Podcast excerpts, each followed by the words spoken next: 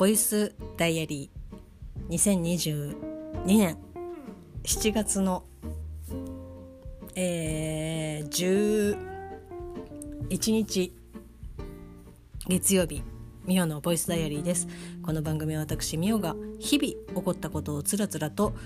喋、えー、っていく恋日記ポッドキャスト番組です。よろしくお願いします。最後に配信したのがですね7月の3日ということでまあまたこうご無沙汰しておりますという感じですけどやっとですね喋る気になったなっていう。喋る気になったなっていうわけではないんですけど、まあ、7月ですねやっぱこう暑い。でこう梅雨の戻りがとかって言ってましたけど特に今日はもう本当にですねあちょっと気持ち悪いかもみたいな。頭ちょっとクラクラするようなこれがもしや熱中症なのでは？っていう感じでまあ大丈夫だったんですけど、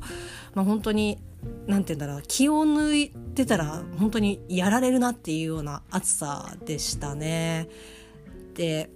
まあ、そんな感じもこう常々ありあとはですねこう仕事がこう土曜日出勤があったりとかしてでその前後とかに、まあ、こう人とねちょっと、まあ、久しぶりな人もいればこうやっとねちょっと腹を割って話そうじゃないかという感じでこうお酒をね飲む機会があったりとかしてそんなねあの前ほど、うん、このガバガバ飲むっていうことはあもう本当にできないなっていうことも再確認できたんですけどもそういうのもあったりとかしてもう本当にですねもう心身ともに生活リズムもだからやっぱなかなか立て直せなくてでもう気持ちがちょっと追いつかないみたいな感じだったんですよね。でかつもう8月の話やら9月の話やらで経理上のねこう問題まあこうお盆休みが一応あるんですけど、まあ、それに対してもなんかこういろいろあったりとかしていやあの言ってることはわかるんですけど現実的にちょっとそれは、うん、頑張りますけどみたいな ことがあったりとかして、まあ、なかなかっていう感じだったんですけど、えーと、今日ようやっともう喋れたかなっていう感じではありますけど皆さんお元気でしょうか？はい、えー、今日はですねなんだろうもうとにかく暑かったっていうことでで、まあ、あととにかく今日はですねもうゴリゴリ仕事をしてみたいな感じでしたね。なんかもうケツにバタバタするのもいい加減やめた方がいいなっていうふうに自分でも自覚をしてたんですけどついつい明日やろうかなとかって思ってたりとかして後回しにしてしまうことが多いんですけどもう今日はですねいやそれをやったらお前後々結局自分が苦しくなるんだぞっていうふうにもう自分で自分のケツを叩いてですね、まあ、なんとかやったわけなんですけど、まあ、仕事もしつつっていうことだったんですがあのですねえー、まあ日々ラジオ、まあ、最近ちょっとねラジオもちょっとね聞けてないみたいな朝が本当に起きれなくなってきてるので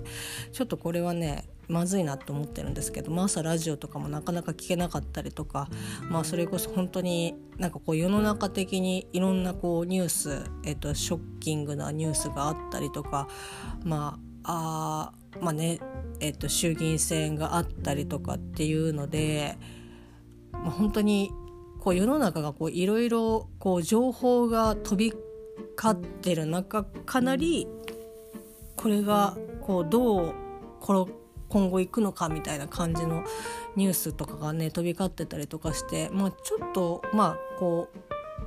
プライベートも落ち着かないけど世の中もちょっと落ち着いてないなみたいな。でもこうでも時間はどんどん進んでいくからあ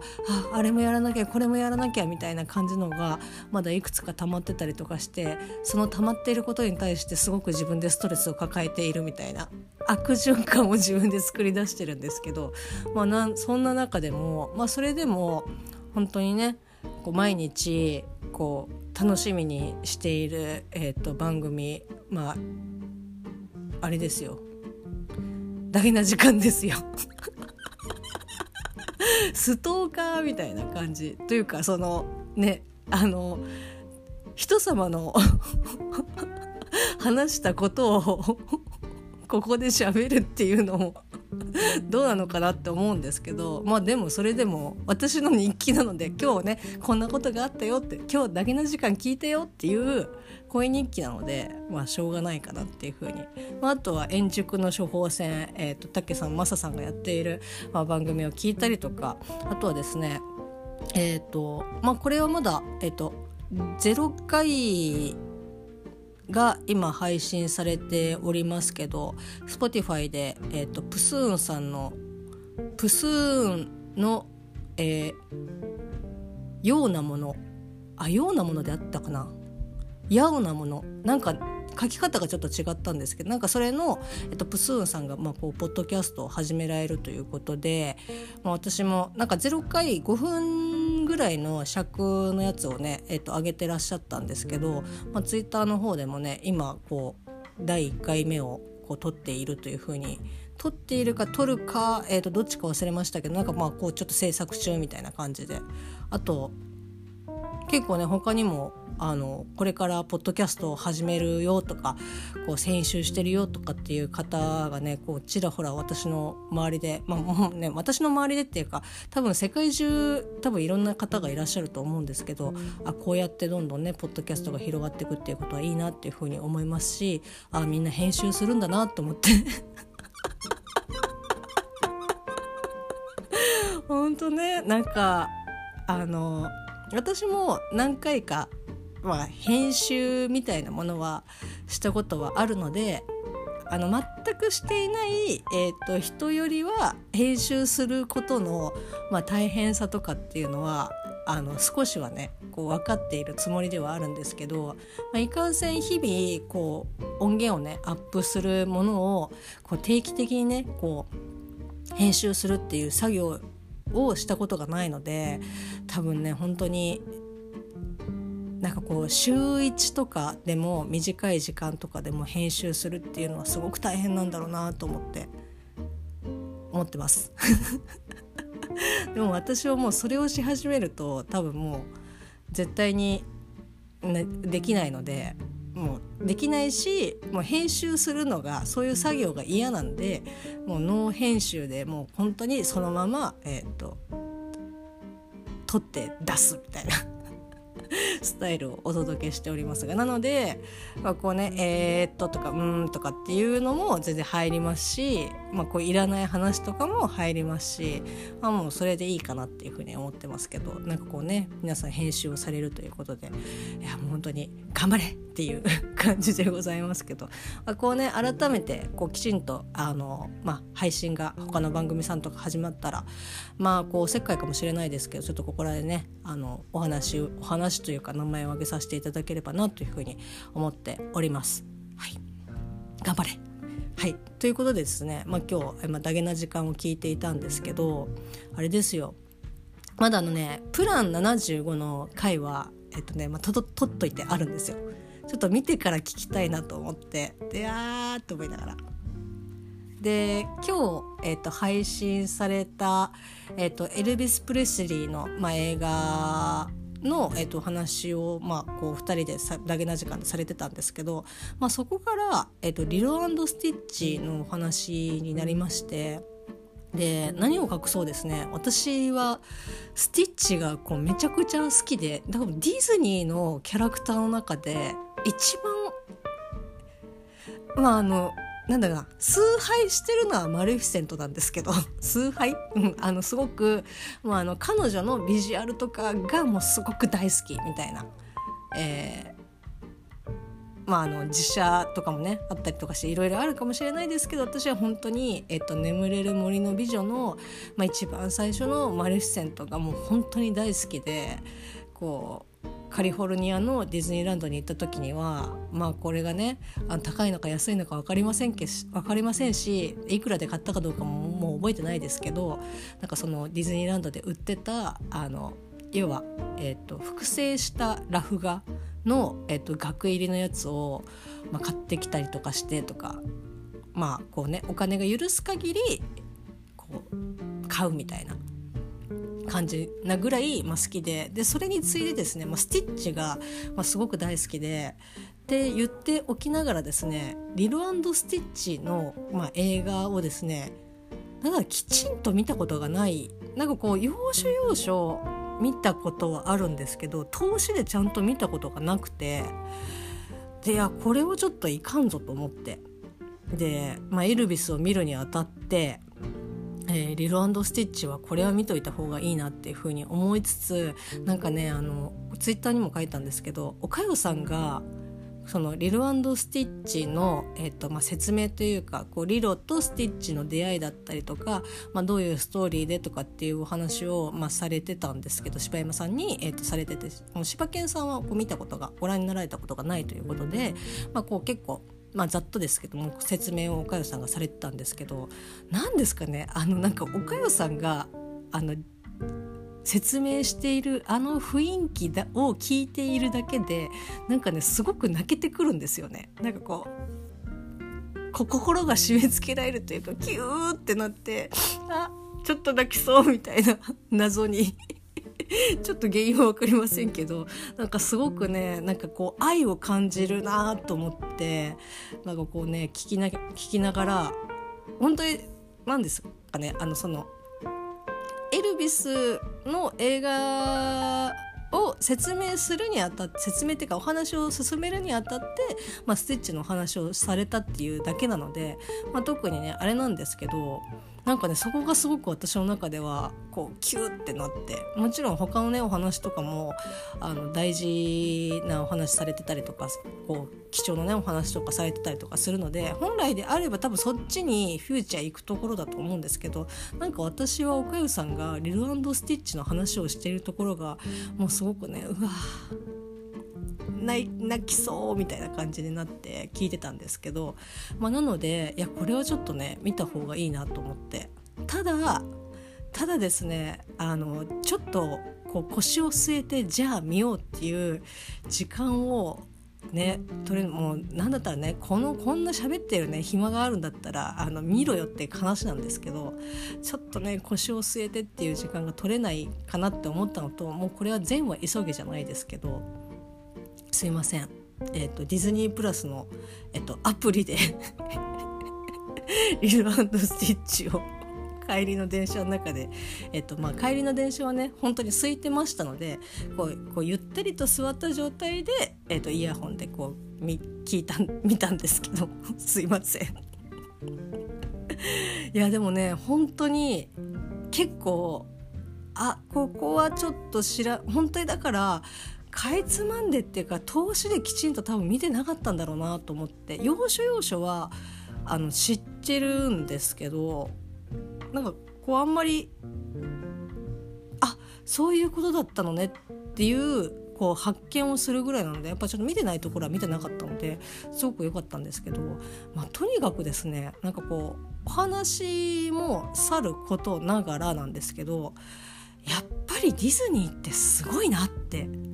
あのもちろんねその他の日本の、まあ、アニメーションアニメ会社、まあ、それこそジブリだったりとかまああのあれですよ。名前が出てこない。あの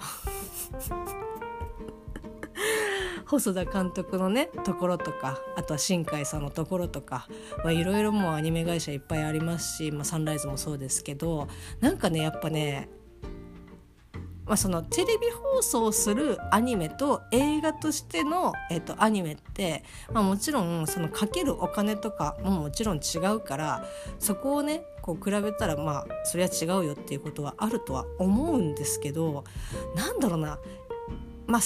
こう好きっていうのでフィルターかかってるかもしれないんですけどやっぱり群を抜いて頭2つ分ぐらいやっぱ抜けてんなっていう感じディズニーの映画。いやすごい。やっぱあの改めて見てディズニーすげえなって。なんかこうなんだろうな。滑らかな感じだ動きモーションとかはもちろんなんですけど、まあ、表情だったりとかそのまあ、リロスティッチの、まあ、リロは、えー、ともうすごくちっちゃい、まあ、あれいくつなんだろう。まあこう幼稚園年長とかまあなんか結構しっかりしているまあ小1行ってもそれぐらいだけどまだまだ全然こうわがまま言ったりとかあのするような年頃まあこうねあの言うこと聞かなかったりとかこう自分のこうねこのあとどうなるかっていうことを考えずにねもともとの性格はもちろんあると思いますけどなんかそういったこの動きだったりとかこう身長その大人が暮らしてるえーと、家に、えーと、いた時にこれぐらいの身長の子ってこういう動きだよねとかっていうのがなんかね要所要所にやっぱねこうちゃんと自然に入ってくる感じ。なんかその全然わざとらしくないんですよね。ナチュラルにしてるんだけどよくよくこう思い返してみると多分実際それぐらいのこうね体の小さいというか小さい子がいたら生活してたら多分あそんな感じになるのかなっていう。でリアルかつアニメだからこそのこうえっ、ー、とまあ非現実的なところとかがすごくいい塩梅であの織りなされている。いや本当にいやディズニーすげえなって。さっきからそればっか。で本当にねそこにすごく感動を覚えてああやっぱすごいなっていうふうに思いましたね。まあ本当に誤解なきようになんですけど他の、えーと、アニメ会社、えーとあそこですあのミニオンズ作ってるとこもそうですけどそうですし、まあ、他の、えーと、アニメ制作会社とかももちろんそうですけどなんかやっぱそういったジャンルっていうかその、まあ、本当にディズニーの、えーと、技術っていうのはやっぱり本当にすごいなっていうふうに思いますし、あ、もちろんそのね何て言うんだろう、まあ、これ又助君ともちょっとさっき話したんですけどまあこれは日本でもそういうふうにしていないとは言いませんけど多分日本よりもすごくブラッシュアップするえーと、時間だったりとかそのアイディア出しみたいなところが多分ちょっと違うんだろうなっていうふうに思う。そのまあ、一個のことに対してとかストーリーを今後どうやって展開していくかっていう、えーと、アイディア出しとかも、まあ、本当にすごく、まあ、肯定的にいろんなアイディアを出し合ってこそ、まあ、出てくる、えーと、作られているんじゃないかなあのディズニーはっていうか、まあ、海外は特になんか損なんじゃないかなっていうそのなんかこれカリちゃんとなんか前に話カリちゃんが話してくれたんですけどまあこう学校まあ他の学校とか学校さんとかどうか分かんないですけどそのいろんなこうまあ、ディスカッションじゃないですけどなんか話質問とか話をした時になんかその否定をせずにあなんかそれすごくいい着目点だねいいねみたいな感じで言うなんかこうそういう授業があってでそれってすごくこう自分のその意見とかっていうのをより出しやすくなる。えーとまあ、一環の一つの、まあ、授業だと思うんですけどなんか日本とかってそのあこれ言ったらなんかちょっとあんまりよく思われないかなとかあとこんなこと言ったらバカにされるだろうなとかあとそもそも言ったところでいやそれはないよみたいな感じでもうそもそもこう取り合ってもらえないみたいな、えーとまあ、それはそのアニメに限らず、まあ、そのどの業種でも、まあ、そうだと思うんですけどなんかそういったもういやお前それ分かってないよみたいな感じで、えー、跳ねのけられちゃう。でもそれってすごく今後例えば今はちょっと未完成かもしれないけどそのアイディアをベテランの人がじゃあこれでもこうしたらもっとうまくいくんじゃないっていうふうにこう肉付けしてたりしたりとか補強したりとかすることで結果あすごいいいじゃんっていうものになるかもしれないのになんかもう例えば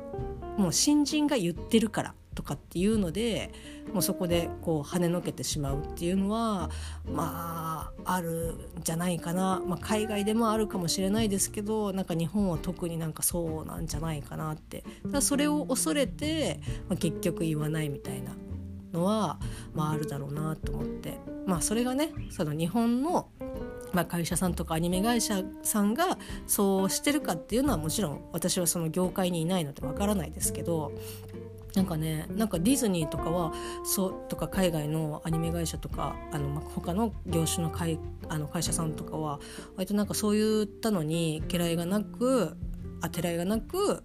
こう言えてるからこそいいパフォーマンスを出せてるんじゃないのかなっていうふうに、まあ、ちょっと思うぐらいやっぱディズニーすげえなって。でねあともう本当ねスティッチが可愛いしその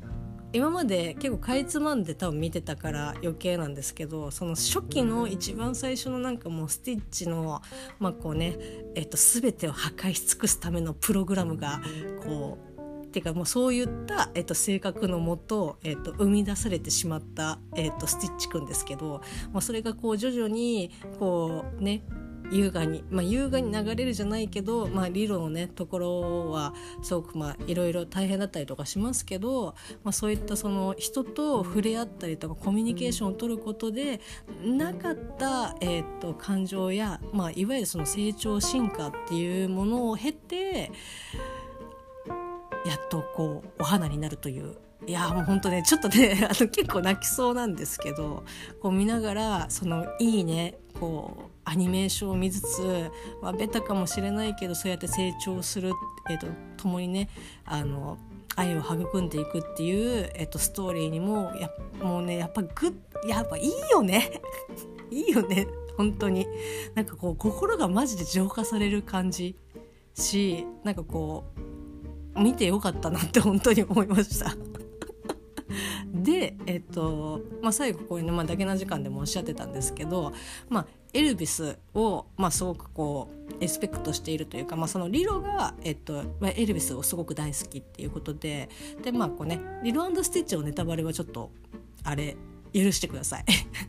まあ最後あの、まあ、お話が終わってで、まあ、いろんなねあの写真とか、えっと、スティッチが、えっと、リロたちの家族になって、まあ、こう過ごす、えっとまあ、いわゆるリロがすごく写真を撮ることが大好きなので、まあ、多分リロが撮ったりとか他の人が撮ったりとかもこうみんなでねその家族が過ごしてる、まあ、写真がこうバーってあるんですけどそこにそのエルビスの要はあの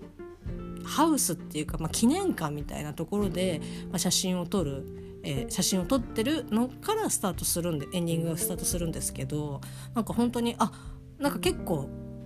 まあ本編中でもかなりもうエルビスのなんかその写真を使って、まあ、こんな感じでとかっていう風にえっ、ー、となって言ってたりとかするんですけど多分そのこのダゲな時間を聞かなかったら割とさらっと流してただろうなみたいな。感じで。なんかすごく改めてあこれが言ってたあれかみたいな感じで。すごくですね新鮮な気持ちかつ新たな発見をすることができて本当に良かったなって思いますしそのエンディングのね曲がまあ、エルビスの、えっと、曲ということなんですけど私ずっとあれはなんかディズニーの曲だとずっと思ってて本当にごめんなさいなんですけどなんかねすごくポップな感じであの歌ってる方も多分すごく有名な方だと思うんですけど全然あのまあディズニーのまあこうティーングループみたいな感じで歌ってる人なんだろうなっていうぐらいにしか思ってなかったんですけどあこれエルビスの曲なんだって思っていや本当にごめんなさいっていうかもうね殴り飛ばしてくださいっていう感じですけどだからなんかまあそれぐらいあの、まあ、ディズニーにこう変換してるというかディズニーにこうより合うようにっていう感じで、まあ、編曲して、えっと、カバーしてっていうことなんで、まあ、こうそれはそれですごくもうこう入りやすいというか受け入れやすいし、まあ、聴きやすかったりとかするんですけど、まあ、実際のねオリジナル曲は、まあ、こう改めてねちょっと劇場であの聞いてみたい聞いてみたいなって思いますし、まあ、聞いてあっこれかみたいな感じでちょっと体感をねしてみたいなっていうふうに思っております。で本当にこれほんもうなんかね今更みたいな感じで思うかもしれないですけど私は今日知ったのでもうね許してっていう感じなんですけどそのエルビスの,、まあそのリルスティッチのこうエンディングで、えー、と流れる曲をまあこう YouTube の方で、まあ、これがいいか悪いかっていうのはちょっと置いとかしてください。えー、っとまあなんか日本語に訳して、えー、っとまあ、その曲を流すまあ動画があったんですけどなんかもうあのなんかねあのこれはもしかしたらそのエルビスの映画を見たらまた違ったようにこう受け取られる受け取るかもしれないなっていうふうに思うんですけど今現在はあの歌詞がすごくねなんかこう、まあ、スティッチ見た後っていうのが一番強いですけどなんかこう「君を愛さずにはいられないよ」っていうあの歌詞の意味。いやーなんか本当にスティッチリロと一緒に家族になれてよかったねってすごくなんかね歌詞を見ながらもすごくねジーンと来てしまってあーなんかなんて素敵ななんて素敵な曲を作ったんだろうっていう風にすごく今は思ってるんですけどこれが実際エルヴィスのねまああの脚色は多少、まあ、もちろんね過不足はあるとは思うんですけどエルヴィスを実際に映画見て同じようにねこう思うかどうかっていうのが不安はあるんですけどもう本当になんて素敵な曲をっていう風にですねあのすごく思っております。はいまあ、こんな感じでですねすごくあのあなんか見れて映画見れてよかったなリロンドスティッチを見れてよかったなっていうふうに思ってすごくねやっぱそのダゲな時間に感謝をしているんですけどまあちょっとこれはあのあ、もちろんねクレームとかではないんですしあのなんかこうねお二人がやられる活動とかにとやかく言う筋合いというか資格はもちろんないので別にねいいんですけどあの、まあ、最新回ですか。そのダゲな時間の、まあ、最新回で、まあ、こうね新たなこう企画じゃないですけどなんかこういったのやったら面白いんじゃないみたいな、えーと、話をですねお二人がされてましてあのまあ言ったら、まあこれね、これぜひあの YouTube でも聞けますしあのポッドキャストでも聞けるのでぜひ聞いていただきたいんですけどなんかそのね怖いやつをちょっとショート尺短めな感じで設定も同じで、えっと、パターンを、えっと、要はあのオチのパターンを、えっと、いくつか変えてみたいな感じでちょっと怖いえーと、動画を撮るのはどうかなみたいないや面白いかもしれないねっていう風にお二人で話されてたんですけどというかそのお母さんも怖いもの克服した的な感じっていう認識で OK?OK ってもうね話聞いてるだけでもうめちゃくちゃ怖くて私。でぶっちゃけえっ、ー、とそのすごくもうわあめっちゃホラーとかっていう、えーと、ことでもないし、うん、まあなんかこうホラー大丈夫な人からしたら全然むしろねなんかこう柴犬さんなんかはいやそれなんかいやいや面白くないみたいな感じで逆にツッコミを入れられるみたいな感じでおっしゃってましたけど、まあ、いろんなパターンで話された全てが私にとってはいや普通に怖いんですけどっていう でかつですねあの一番本当にもう恨むのはですね自分の想像力なんですよ。あの良くも悪くも私はすごく想像力が、まあ、割とねあの人より豊かな方なんですけどこう豊かなことでこんなにもえ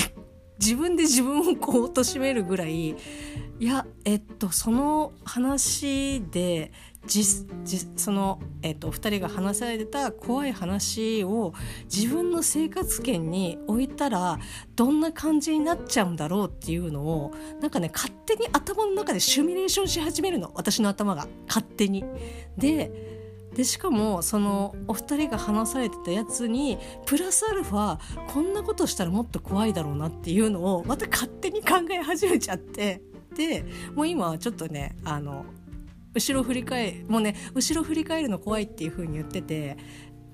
もうすでに振り返られないですし、まあ、実際いたとしたらもう終わりますけどねあのこれが最後のあれになりますけど。っていうぐらいもうすでにですねあのビビリの加速度があの半端ないんですよ。なので、えーとまあね、こういろんなね企画をやられてもしそういうね動画をね、まあ、作るとしたらもちろん、まあ、応援したいですしあのね反応していきたいなっていうふうには思ってるんですけど多分見れないだろうなって。なので、えっと、元助くんは結構怖いやつとか大丈夫なので、えーまあ、実際に又助くんに見てもらってあの感想を聞くみたいな。どうだったみたいな。ぐらいですね。ちょっとねいや怖いなーっていう。家着いた時にもちょっと怖かったですもん。なんかこうなるべく自分の視覚を作らないようにみたいな 感じで。ああいやね本当に楽し楽しみにはすごく楽しみにはしてないですけど本当にひどい。いやなんかねあ怖いやつかみたいな。あ、ちょっとね怖いのね大丈夫な人とかもガンガン見ていただいてっていう感じですし、まあ、そういったのでねなんかこう火がついたりとかすることもあったりとかするので、まあ、ぜひねあのもう応援し なんか微力ながらっていうか、まあ、こう私の可能な限り、えっと、その方面は応援していきたいなっていうふうには思ってはいるんですけど多分実際にね見ることは多分できないだろうなっていう感じです。はいなんかあのこれね聞いた方しかわからないと思いますけどなんかピンポン押した後になんかまあもう一回見たらこう何かいるみたいな感じでしたけどピンポン押してあのいないなって思った時にこうドアがドアピンポンじゃなくてドアがコンコンとかっていう風にノックされたら私だったらかなりビビりますね。ええもうなんかそこにいんの？みたいな感じ。いやもうもう話しても怖い。もんはい。もうね12時回りました。あと2時間半で牛蜜時になってしまいますので、えーと、できるだけ早く、えーと、用を済ましてあのね洗濯ちょっとあるので、えーとそれをやってから早く寝たいと思います。もうだからねあのできるだけ楽しいことであの今日聞いたそうねえっと、新企画の音源の記憶を抹消しようと思っております。